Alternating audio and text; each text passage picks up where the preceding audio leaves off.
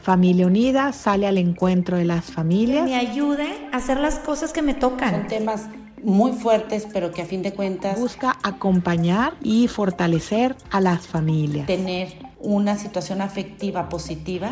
Y así Familia Unida se acerca a las diferentes etapas de la vida.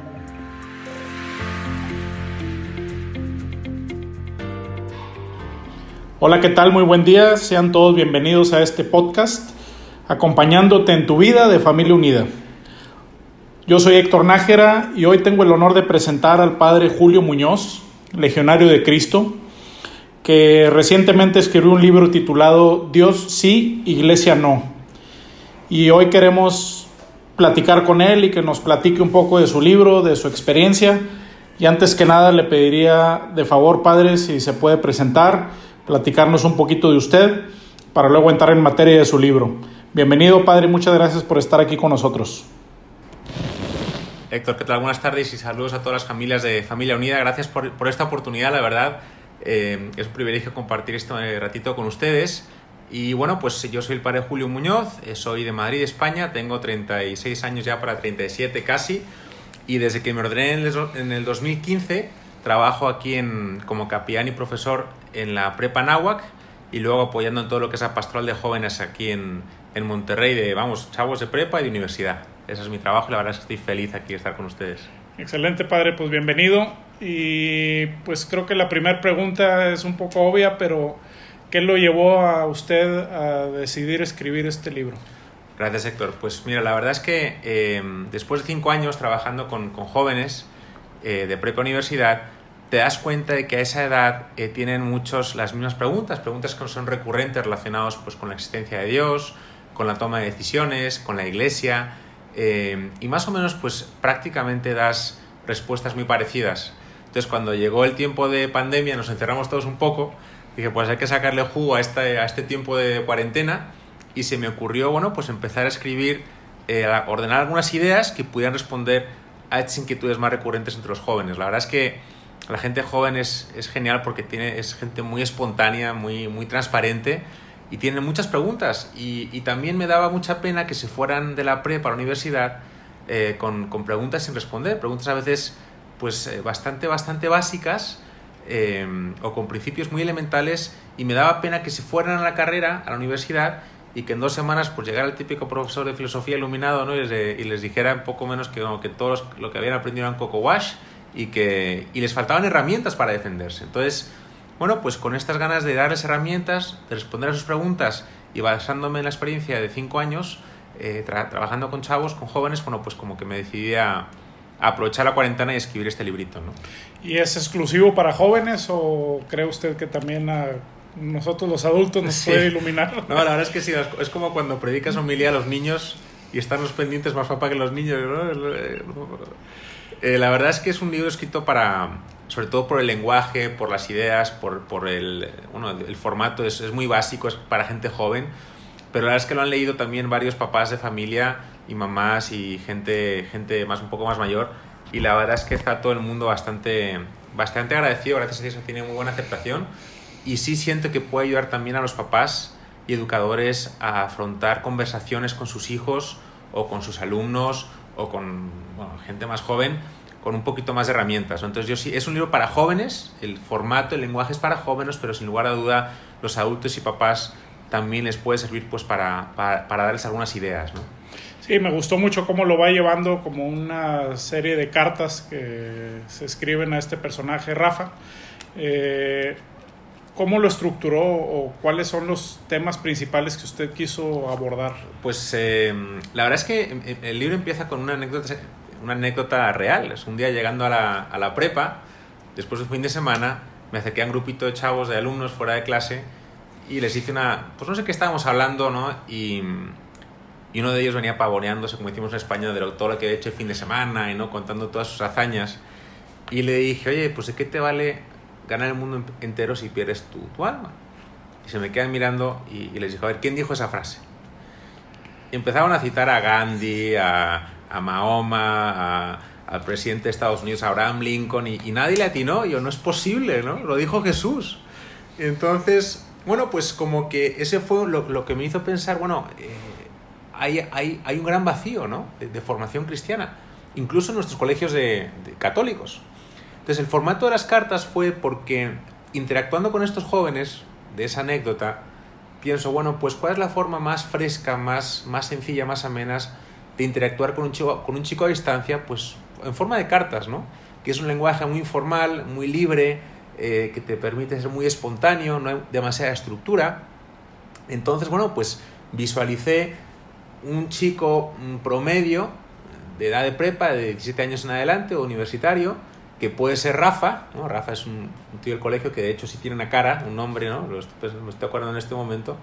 Y, y, pensé, bueno, pues que sea interactuando con él en forma de cartas, con eh, el formato con el cual se pueden identificar eh, los jóvenes, ¿no? Y me han dicho los, los, chavos que lo han ido, padre, pues efectivamente es como tener una conversación contigo en el recreo, ¿no? Entonces por eso elegí específicamente el, formato de las cartas, la verdad. No, está padrísimo que utiliza muchos, pues, eh, ejemplos totalmente eh, actuales como el Audi R8. Ah, sí. sí, sí, Está muy interesante. Ahora, ¿cuál sería, si usted lo pudiera resumir, sé que es difícil, pero el mensaje principal que a usted le gustaría que transmitiera a este joven?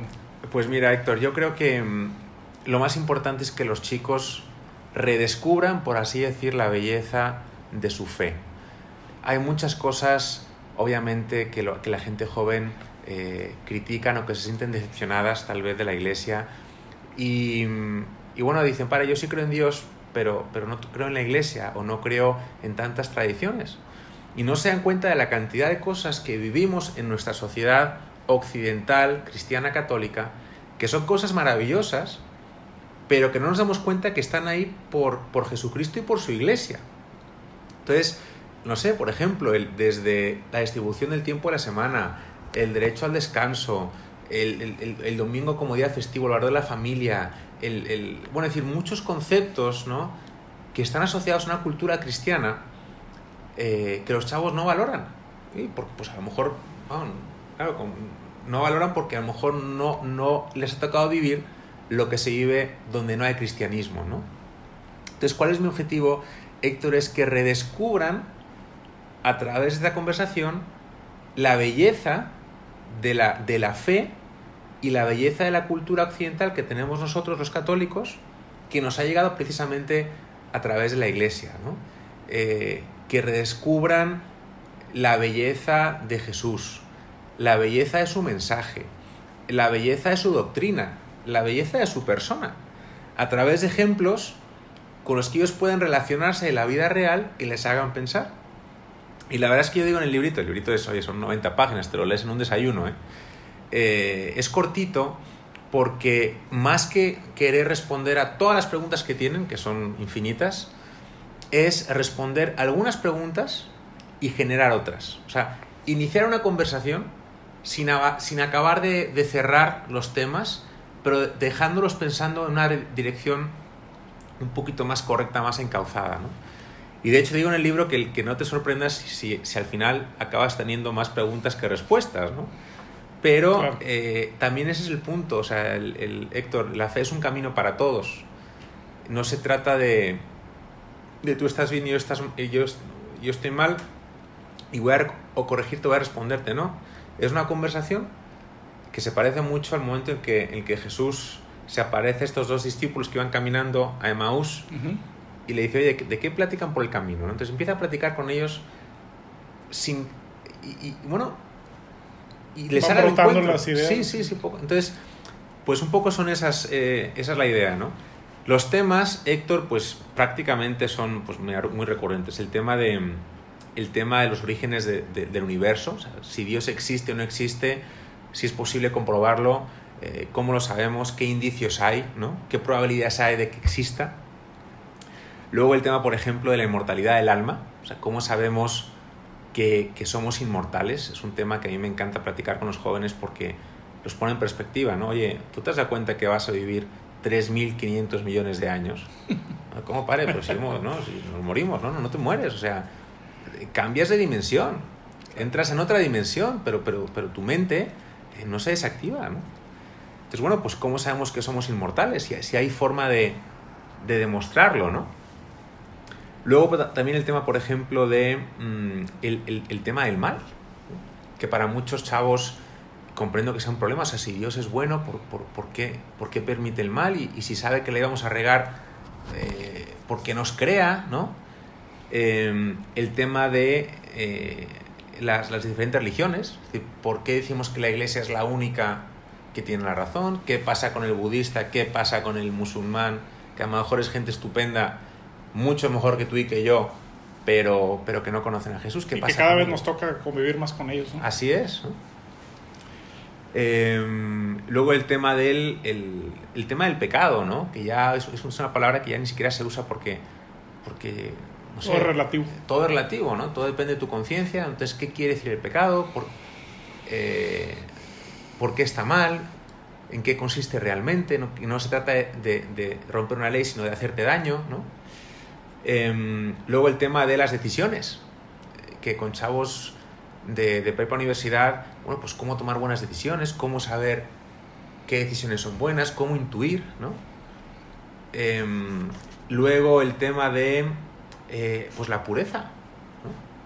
Hoy en día en que prácticamente eh, cualquier tipo de control o dominio está visto como esclavitud, oye, pues a ver, la, belleza de saber cuidarte, de, de, cuidar a tu novia, a tu novia, eh, por, por qué hacer un esfuerzo por llegar virgen al matrimonio, qué sentido tiene, por qué eso te haría más o menos feliz, ¿sabes? Claro. Y eh, los últimos dos temas, el tema de, de la oración, uh -huh. cómo hablas con Dios cuando no lo ves, y el tema de, eh, bueno, aquí sí hablo específicamente para hombres, el tema de la verdadera hombría, ¿no? Héctor, nos faltan ejemplos, nos faltan referentes, modelos. Eh, parecería que solamente puede ser Quiñac, ¿no? O Messi, claro. o, o, o, Ronaldo, pero a ver, o sea, hay, hay, un hombre que es Jesús, que es un tío estupendo, ¿no?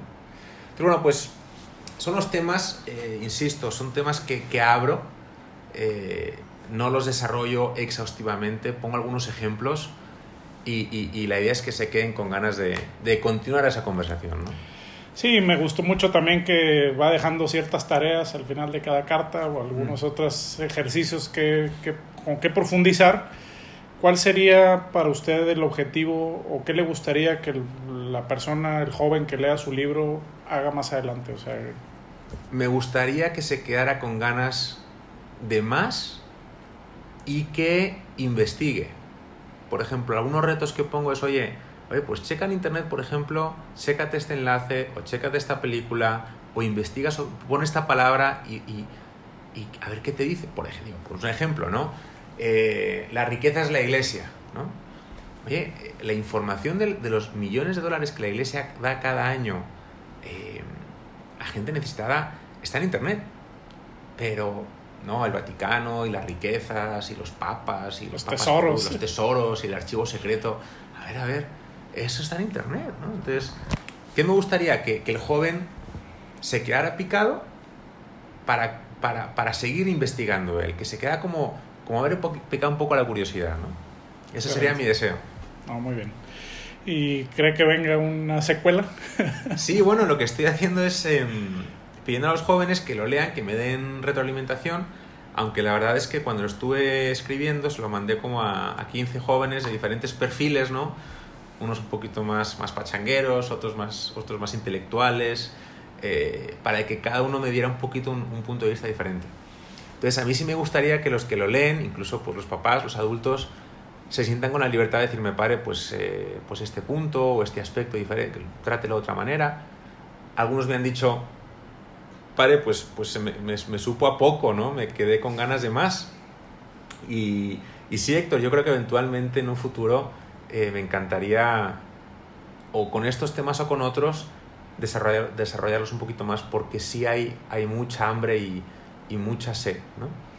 Eh, y bueno, pues ahí todo el que, el que me quiera dar un poco de retroalimentación se lo agradezco muchísimo. Ustedes que son papás también saben con qué batallan más a la hora de, pues de confrontar a sus hijos, de practicar ciertos temas. Eh, pues también los papás me pueden ayudar mucho. No, yo lo quiero felicitar porque lo he leído y, y, está extraordinario. Ya se lo di a leer a mis hijas mayores. Uh -huh. eh, pero sí, trae el lenguaje perfecto, este, la sencillez para entender los conceptos.